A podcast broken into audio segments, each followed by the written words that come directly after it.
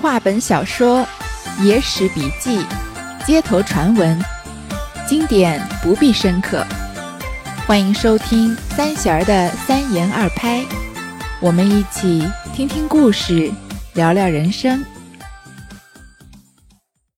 上一回我们说到，薛婆子对陈商说：“等到老身两只脚踏进蒋家门的时候，就是官人的造化了，就这个事情就会成了十九十有八九了。”然后他就和陈商在蒋新根家对面的。当铺里面演了一出戏，就是讨两个人讨价还价卖珠宝的戏码，吸引了街上的人群。但真正的目的呢，是吸引王三巧的目光。果然，王三巧中计了，隔着窗户看到薛婆子在卖珠宝。那她作为一个已嫁了人的已婚妇女，不太适合出门抛头露面，所以他就让他的丫鬟啊，请薛婆子进了蒋家的门，把这个珠宝给他看。从这个时候开始啊，薛婆子就要一步一步的设下圈套，引王三巧上钩了。秦云引薛婆上楼，与三巧相见了。婆子看那妇人，心下想到：真天人也，怪不得陈大郎心迷。若我做男子，也要混了。下说道：老身久闻大娘贤惠。但恨无缘拜时。三巧问道：“你老人家尊姓？”婆子道：“老身姓薛，只在这里东巷住，与大娘也是个邻里。”三巧道：“你方才这些东西如何不卖？”婆子笑道：“若不卖时，老身又拿出来怎的？只笑那下路客人。”空子一表人才，不识货物。说罢，便去开了箱儿，取出几件簪耳，递与那妇人看，叫道：“大娘，你到这样首饰，变工钱也费多少？他们还的忒不像样，教老身在主人家面前面前如何告得许多消法？”又把几串珠子提降起来，道：“这般头号的货。”他们还做梦里。王巧儿问了他讨价还价，便道：“真个亏你心儿。”婆子道：“还是大家宝卷，见多识广，比男子汉眼力倒胜十倍。”三巧儿唤丫鬟看茶，婆子道：“不扰茶了，老身有件要紧的事，欲往西街走走，遇着这个客人。”缠了多时，正是买卖不成，耽误工程。这箱儿连锁放在这里，全烦大娘收拾。老身暂去，稍停就来。说罢便走。三巧儿叫秦云送他下楼，出门向西去了。这薛婆子啊，第一眼见到王三巧就惊为天人，心想说啊，这么一等美貌，怪不得陈大郎要花这么多的钱，要也要跟他见上一面。说如果是我啊，我见到这样的美女，我一定也会犯浑了，也什么都不管不顾了，就只想跟这个美女共度良宵了。然后就跟三巧很有礼貌的拜见，三巧呢就问薛婆子的姓，薛婆。说你刚刚为什么跟这个客人讨价还价这么半天，不愿意卖给他呢？这个薛婆子就说啊，怎么可能不卖呢？我要是不卖，我把这些首饰拿出来干嘛呢？只是那个客人啊，他虽然长得一表人才，但他是个不识货的人。然后就把箱子打开，取出几件簪耳。这个簪就是发簪的意思，这个耳王字旁加一个耳朵的耳，就是耳饰的意思，就是拿出了一些发簪和耳饰。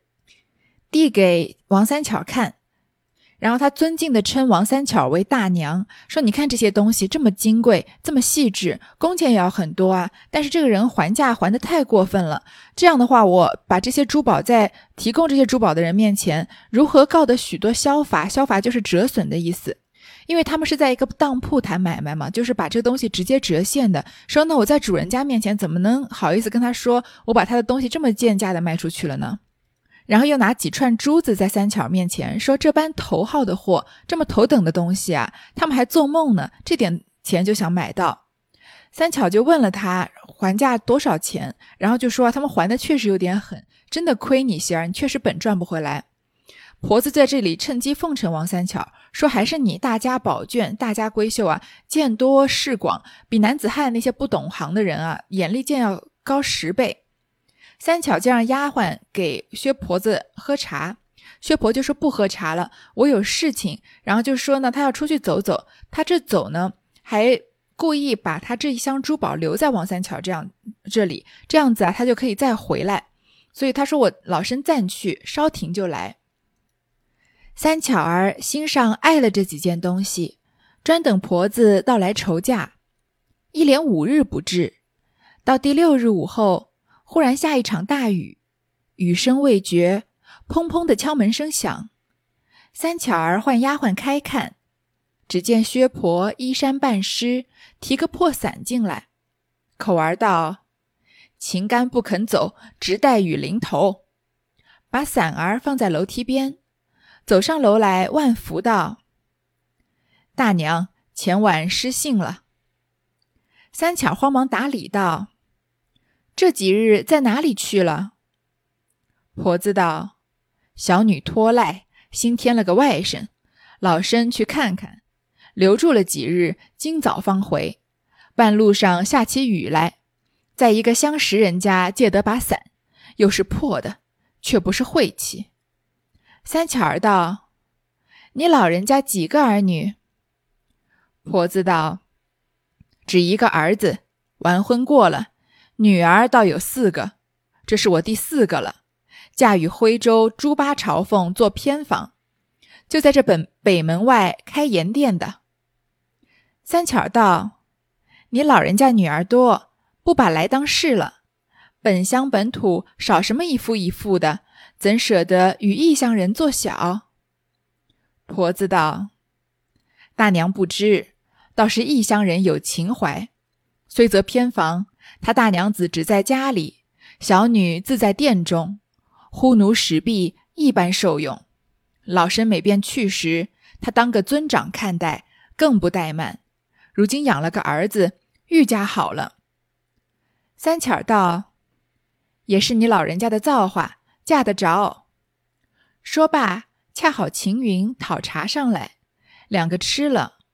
婆子道：“今日雨天没事，老身大胆，敢求大娘的手势一看，看些巧样儿在肚里也好。”三巧儿道：“也只是平常生活。”你老人家莫笑话，就取一把钥匙开了香笼，陆续搬出许多钗、钿、璎珞之类。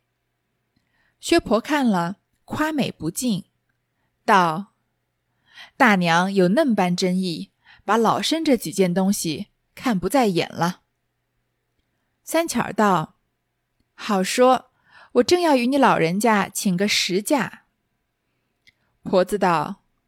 娘子是识货的，何消老身费嘴？三巧儿把东西捡过，取出薛婆的灭丝香儿来，放在桌上，将钥匙递与婆子道：“你老人家开了，捡看个明白。”婆子道：“大娘忒精细了。”当下开了箱儿，把东西逐渐搬出。三巧儿品评价钱，都不甚远。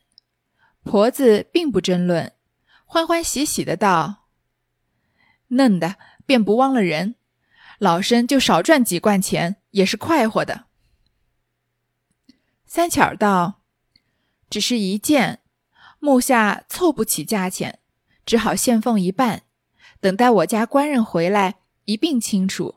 他也只在这几日回了。”婆子道：“便迟几日也不妨事。”只是价钱上相让多了，饮水要足文的。三巧道：“这也小事。”便把心爱的几件首饰及珠子收起，唤秦云取杯建成酒来，与老人家坐坐。婆子道：“造次如何好巧好搅扰？”三巧儿道：“时常清闲，难得你老人家到此作伴搬话。”你老人家若不嫌怠慢，时常过来走走。婆子道：“多谢大娘错爱。老身家里当不过嘈杂，向宅上又推清闲了。”三巧儿道：“你家儿子做甚生意？”婆子道：“也只是接些珠宝客人，每日的讨酒讨浆，刮得人不耐烦。老身亏杀各宅门走动，在家时少还好，若只在六尺地上转，怕不造死了人。”三巧儿道：“我家与你相近，不耐烦时就过来闲话。”婆子道：“只不敢频频打搅。”三巧儿道：“老人家说哪里话？”这个婆子说她要去办点事情，就一径向西走了。那三巧儿呢，因为喜欢上婆子的几件珠宝，所以就等她来跟她讲价的。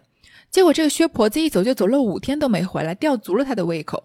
到第六天的午后啊，在下大雨的时候，这婆子才敲门进来，口中还说啊：“情干不曾不肯走。”直待雨淋头，就是晴天的时候啊，是不想不想做事情，一定要到雨淋的淋到头上的时候，才要把事情做成，就是有点这拖延症的意思。就把这个伞放在楼梯边上，来跟三巧赔礼道歉，说之前他失信了。三巧就问他去哪儿了，婆子就说啊，是我的小女儿生了个这个孩儿子，所以我去看看，留在那里住了几天。然后呢，在路上下雨啊，就跟人借把伞，又是破的，却不是晦气，这就很有深意了。他借了一把破伞到了三巧家，那他一定就是得等雨停了以后才能走了。所以薛婆子故意等这样的一个时机来，就让自己留足了时间跟三巧儿打关系。那三巧儿就问他有几个儿女，这婆子就说啊，只有一个儿子，但是有四个女儿。他最小的这个女儿呢，就是刚给他生了个外孙子的这个女儿啊，他叫到徽州的朱八朝凤做偏房。他这里话就说的很刻意了，这个是大女儿是不是在给朱八朝上朝奉做偏房，我们并不知道。但是这里面巧合太多。首先，他的女儿嫁给这个徽州的一个朝奉。这朝奉啊，听起来是一个官职，在宋代宋朝的时候，确实是有一个官职叫朝奉郎。但是在明清呢，这个朝奉通常就是称为盐店啊或者典当店的店员是朝奉。有些地方呢也用朝奉来形容乡绅。后来徽州的方言呢就称妇人为朝凤。那到现在啊，三言二拍里面这一回里面还有谁也是来自徽州的富商啊？那不就是陈商吗？而且他还故意说他女儿是给徽州的富商做的偏房，还不是做正牌夫人。那陈商不就是想和王三巧一夜春宵？他当然也不准备娶三巧做正牌夫人了。所以他从这里开始啊，就铺垫好了接下来要对王三巧的这个传销式洗脑。在说到薛婆子的洗脑之前啊，我们先来说说这个徽州的商人。其实徽州呢，就是在安徽的南部。它有六个县，统称为徽州。在中国历史上啊，有三大商帮，就是粤商、徽商和晋商，也有说把浙商和苏商加起来称为五大商帮的。但是不管怎么哪种说法，我们都可以看出徽商是在商帮里面很有名的一个帮派。那什么叫商帮呢？因为在明清时期啊，这个商品的行业繁杂和数量增多，所以商人的队伍日渐壮大，竞争也越来越激烈。但是封建社会，我们知道士农工商商人的地位是最低的，所以对于商人而里而言啊，很多时候没有国家明文的法律保护他们，而民间的人呢，又对商人有这种奸商的歧视，所以在那样的年代啊，商人就利用他们天然的乡里宗族关系。也就是地域关系联系起来，相互支持，成为市场价格的这个接受者和市场价格的制定者和左右者。所以，这个商帮是在一定特定的经济和社会背景下应运而生的。那徽商呢，从宋代开始就成型了，它的全盛时期是在明代后期到清代初期。所以，三言二拍写书的这个背景下，也就是明代末期嘛，也正是徽商正兴盛的时候。徽商呢，因为大多数处于贫困的山区，所以他们要种地的话无法生存，因为土地贫瘠，养不出什么好的农作物来。所以从明代开始啊，徽人就多很多从商的。而且从唐宋时期啊，徽州的文房四宝就在全国范围内非常有名。其实即使到今天啊，徽墨仍然是安徽省黄山市的特产，也是国家地理标志产品。我小时候呢学过几年书法，虽然写的不太好，但是对墨还是常常有接触。所以墨水的质量好不好，其实有非常大的区别。这个好的墨水啊，它色泽又黑又润，而且写在纸上经久不退，写出来的字呢，还散发着一种很浓郁的墨香。因为墨你是在砚台里面放水，然后拿一根墨条这样慢慢的研磨的嘛。所以墨的品质的好和不好，就直接影响到你写字的好与不好了。稍微说远了一点，像陈商这样的淫人妻子的小人啊，肯定在徽商里面只能当做是渣滓逐墨的反面教材了。那。薛婆子说到她的女儿嫁给徽州的朱八朝奉做偏房的时候，三巧就说啊：“你老人家是不是因为女儿多，所以就不把女孩子当回事了呢？本土本乡这么多一夫一妇的夫妻，你怎么舍得把你女儿嫁给异乡人，一个徽州人做小的呢？”这时候，薛婆子就开始洗脑洗脑了，说：“大娘你不知道，就是要嫁给异乡人，有情怀。三百年前的薛婆子就知道打这个情怀牌了，说虽然呢。”是个偏房，不是正牌妻子。但是这个朝奉呢，他的大娘子只在家里，就是在徽州，根本不在我们这儿。因为蒋新根和王三巧是襄阳府的枣阳人士嘛，也就是湖北省人，所以大娘子在徽州安徽，我这个女儿当妾室的呢，在湖北，所以两个人各不相干。我小女儿啊，在她这个湖北的店里面，然后也是有很多奴婢可以使唤，就跟大娘子一样，过着很舒服的日子。说我每次去的时候啊，我这女婿都把我当个尊长看待，从来不怠慢我。现在养了个儿子啊，就更好了。这只是薛婆子对王三巧的初步洗脑，因为她还没有把话题引到陈商身上呢，只是在这里给王三巧打一个电击，就是嫁给徽州的有钱人，即使当偏房也是可以过很好的日子的。王三巧就不疑有他，就说是你老人家的造化，所以正好嫁对了。那奉茶上来的时候呢，婆子就说啊，今天正好下雨没事，因为他本来就打好了算盘，要雨停了再走嘛，就要让王三巧啊把她的首饰拿出来给薛婆子看一看，说我看一下这些的首饰的式样，学一学也好。那三巧就说呢，都是一些平常的物件，叫他不要笑话，就取钥匙开香笼啊，把自己的首饰全部都拿出来给薛婆子看。薛婆子就一边看一边夸，就说：“你的东西都这么好，那我的东西你一定看不在眼了。”三巧就说：“啊，好说好说，我正好看上了你箱子里的几样东西，要跟你请个实价。实价就说我们俩不要搞那套，你跟那个陈商那样子的讨价还价了，你就给我个实价，我也是诚心买。我们现在讨价还价还常常这样说，对吧？说。”这个老板，你佯装要走的时候，这老板就抓抓着你的手，或者喊喊住你说：“你是不是真心想要啊？”你就然后你就是故意说：“我当然真心想要了。”然后所以我才问价钱啊。那老板说：“这样，我给你一个诚心价，对吧？这个诚心价就是个实价。”这婆子就说呢：“娘子，你这么识货，哪让哪需要我费嘴呢？我就我也不想跟你讨价还价呀。”三巧把东西检查过来，拿过来，把薛婆的面丝面丝箱打开。然后还让他先看个明白，就说你这个箱子在我家放了五天，没有短少你什么东西，我没拿你的东西。薛婆子就说啊，你也太精细了，就把东西一件一件拿出来。三巧就开始在这里啊看东西猜价格，猜的价格都不甚远。一方面呢，这女孩子对饰品天生有一种敏感，价格能大概能猜个八九不离十。另一方面，薛婆子这会儿是要跟王三巧要建立一个友谊，所以王三巧说什么价钱啊，肯定都是八九不离十的。因为薛婆子里口袋揣着陈商给她的一百两银子和十两黄金呢，这些珠宝的价格她哪看在眼里呢？所以三巧是说多少钱，薛婆子就在旁边附和说：“哎呀，你真有眼光，这价钱猜的真准。”然后就说你这么有眼光的人啊，我的珠宝卖给你啊，即使我亏一点钱，少赚点钱，我也开心。那三巧就说呢，但是有一件事情，就是我现在的钱呢，没办法付你全价，只能先付一半的定金，等我家官人蒋新哥回来，再把钱一并付给你。婆子就说啊，也没关系，但是呢，他这个价格让的多了，饮水要足文的，饮水要足文的，这短短几个字啊，有好多古代的钱币知识在里面。首先，我们得说一个概念，叫做深水。这深就是申请的深，水就是矿泉水的水。这深水啊，就是一个币制用语。就是在清代的时候呢，一般来说，市面上流通的宝银啊，比法定标准的含银量要高出一些。所以呢，在交易过程中啊，要按当时当地的标准宝银的含银量和标准银之间的比例加算若干，这就叫深水。这个深水啊，你也可以把它理解成一种溢价。那银子的含银量是通过通过什么来判断的呢？就是根据宝银的这个成色来判断的。所以古代的人啊，也会根据。银锭的这个成色不一啊，在前面冠上地名或者深水标准。比如说，有一种银子叫二四宝银，这二四宝的意思就是说，每五十两银子啊，深水二两四钱。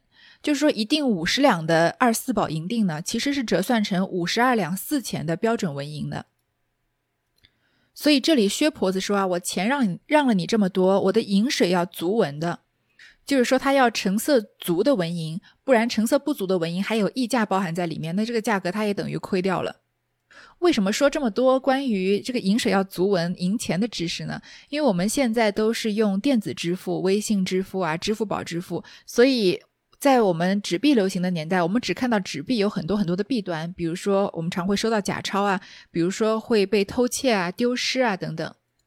但是我们没有想过，因为我们没有生活在那个年代，所以纸币的通行其实代替了这个金属货币的流通，解决了很多金属货币的这个弊端。比如说，它制作成本低啊，易于保管，易于携带，易于运运输运输，而且它避免了铸币在流通过程里面的磨损。当然，也很好的解决了这个成银有溢价的问题了。毕竟你用纸币购买的时候，不会说这张一百块钱红色红的比较鲜艳，那张一百块比较旧，所以它只值九十五块，对吗？好，我在读三言二拍读到这样类似细节的时候呢，会稍微展开来说一说。比如说前面说了一下徽商，和这里说了一下银两，因为三言二拍的故事啊，有时候有点过于浅显直白，甚至有些时候有点粗俗。比如说这个故事的后半段有一小段就是比较粗俗的。说实话，我还不知道喜马拉雅的尺度在哪里，那一小段能不能读？但三言二拍作为也算是流传了三百多年的历史著作，我还是希望我们在一起读、一起在欣赏它的时候，可以透过这个故事了解当时的市井里面的平民百姓是怎么样过生活的。好，薛婆子说饮水要足文的，三巧说这是小事情，就把心爱的首饰和珠子收起来，然后呢换用。酒啊换了茶，所以他和呃薛婆子越聊越投机，现在要开始到了喝酒的感情了。那薛婆子就说推脱不好意思。三巧说呢，我时常也清闲，因为他在家等蒋新哥回来，没什么别的事干，就这么一年多就在那儿干等着。难得有一个人到家里来陪他说说话，而且还是薛婆子这样很会讨他欢心的人，所以就邀薛婆子常到他家来说话。薛婆子就说呢，多谢大娘错爱，然后说啊，我家里太。嘈杂了，事情太多。那你这里呢，又太清闲了。三巧儿就问他说：“啊，你儿子做什么生意？”薛婆子就说：“啊，他就是接一些珠宝客人啊，每日就讨酒讨浆。这讨酒讨浆是个俗语，不算是成语，就是讨要酒水饮料，就是混个饭，混口饭吃，混口酒喝。说幸好我有这些儿女们，所以我到处走动走动，不然如果只在自己家这六尺地上转啊，那一定是烦死人了，就闲。”闲的没事干，要生病了。那三巧呢就说啊，我家和你家住的这么近，如果你没事干的时候就过来陪我说说话也好。婆子就说啊，不敢频频打扰。但他这里相当于是从三巧儿这里拿了一张通行证，他随时随地就要过来给三巧儿洗脑了。只见两个丫鬟轮番的走动，摆了两副杯煮，两碗腊鸡，两碗腊肉，两碗鲜鱼，连果碟素菜，共一十六个碗。婆子道：“如何盛设？”三巧儿道：“建成的，休怪怠慢。”说罢，斟酒递与婆子。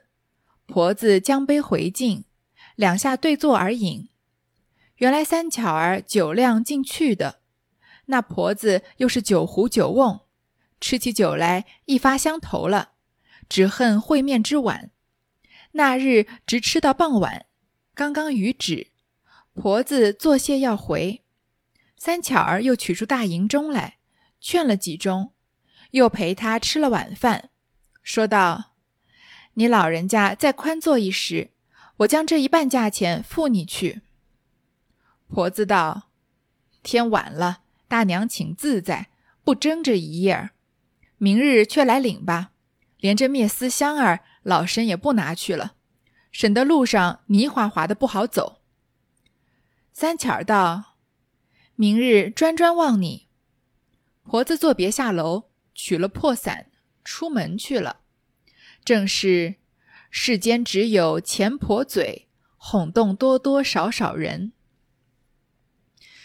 三巧儿留婆子吃午饭，这个摆摆了很多饭菜，一共有十六个碗，荤菜、素菜都很多，还有果碟。婆子就说：“你怎么这么？”铺张的款待我呢，三巧就说啊，都是现成的，不要怪我怠慢。你看，我们读到这里，是不是觉得三巧是个还比较单纯的女孩子？她一直到现在为止没有做出什么不对的举动，她一心等着蒋新根回家。然后这个婆子呢来她家卖东西，她对一个陌生人也盛情的款待，聊得稍微投机一些啊，他就请她喝酒吃肉，好像跟她很投缘的样子。然后就斟酒给这个婆子，两个人就坐下对饮。原来三巧是能喝一点酒的。这个薛婆子呢，又是酒壶酒瓮很馋酒的人，所以一吃起酒来啊，两个人就越发兴趣相投了，有点相见恨晚的意思，好像要马上就成了忘年交了。这个饭一直吃到傍晚，雨才刚刚停，薛婆子刚要回，你看这个三巧还挺豪爽的，又拿出大银盅来一个新的酒盅，又劝婆子喝了几盅，然后又吃了晚饭，就叫他再坐一会儿，说我把这一半的定金先付给你。这婆子就说啊，天晚了，你还是早点休息，不急着这一夜。说我明天再来你家领这个灭思香的珠宝呢，他也不拿回去了，因为刚下完雨嘛，路上泥滑滑的不好走。他这里就是又是有一个借口，第二天再来三巧家了。三巧就说啊，我明天就专专望你，就只等你来了。婆子就下了楼，取了破伞走了。然后作者说了这这句俗语啊，世间只有钱婆嘴，哄动多多少少人。这个钱婆啊，其实就是指银媒开这个秦楼楚院媒介色情交易的妇人。有一个成语啊，是三姑六婆。现在我们都来形容自己家的亲戚，或者七大姑啊、八大姨这样的意思，或者有时候形容自己的邻居，就是很喜欢打探各自隐私的，这样叫做三姑六婆。但是它其实来源呢，是指古代中国民间女性的几种职业。这三姑呢，就是尼姑、道姑、卦姑；六婆啊，就是牙婆、媒婆、师婆、钱婆、药婆、稳婆。因为古代的市井里面的女性是，她们对于这个职业是没有什么选择的余地的。如果不出家当姑子啊，就是当三姑里面的一个啊。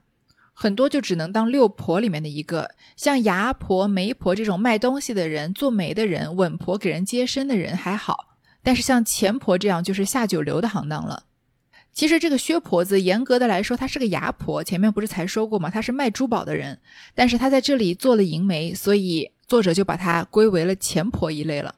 现在有个不太普遍的骂人话，在古代骂人挺多的，叫叫一个呃比较中老年的妇女叫她老钱婆。这其实是很难听的骂人话了，基本上就是说他是个老银媒这样的意思。却说陈大郎在下处待了等了几日，并无音信，见这日天雨，料是婆子在家，拖泥带水的进城来问个消息，又不相值，自家在酒肆中吃了三杯，用了些点心，又到薛婆门首打听，只是未回。看看天晚，却待转身，只见婆子一脸春色，脚略斜的走入巷来。陈大郎迎着她做了揖，问道：“所言如何？”婆子摇手道：“尚早，如今方下种，还没有发芽嘞。再隔五六年，开花结果，才到得你口。你莫在此探头探脑。”老娘不是管闲事的。陈大陈大郎见他醉了，只得转去。这陈大郎啊，在等了薛婆子好几天，消息都没有消息。这天正好下雨嘛，他觉得婆子一定在家，就拖泥带水的进城来问个消息。这个拖泥带水本来是说做事情或者说话不够利落简洁的意思，但这里就是纠缠不清的意思，就是又过来问陈薛婆子有什么消息。但是薛婆又不在。在自家酒肆里面啊，他吃了三杯酒，喝了吃呃喝了点酒，吃了点点心，又来找薛婆。这个时候，薛婆她不是才和王三巧喝了一整天的酒嘛，已经很醉了，一脸春色，脸都红的，然后走路都走不稳。陈大郎就问他这个事情办的怎么样了。这薛婆子呢，因为已经喝醉了，所以就张口就胡乱说，说还早呢，这个种子刚种下去还没发芽呢，叫他再等五六年，开花结果了才能到你的口里。说你不要在这儿探头探脑，老娘不是管闲事的，一下就跟他有点没有尊卑了起来。他之前陈大郎给他钱的时候，你看他那个嘴脸和对大郎恭敬的态度，这里喝了酒讲话就乱说，而且叫他再等五六年。陈大郎是立刻就想要和王三巧共度春宵的，怎么可能要等个五六年呢？那陈大郎见他醉了也没有办法，只好转身先走了。好，这段就先读到这儿。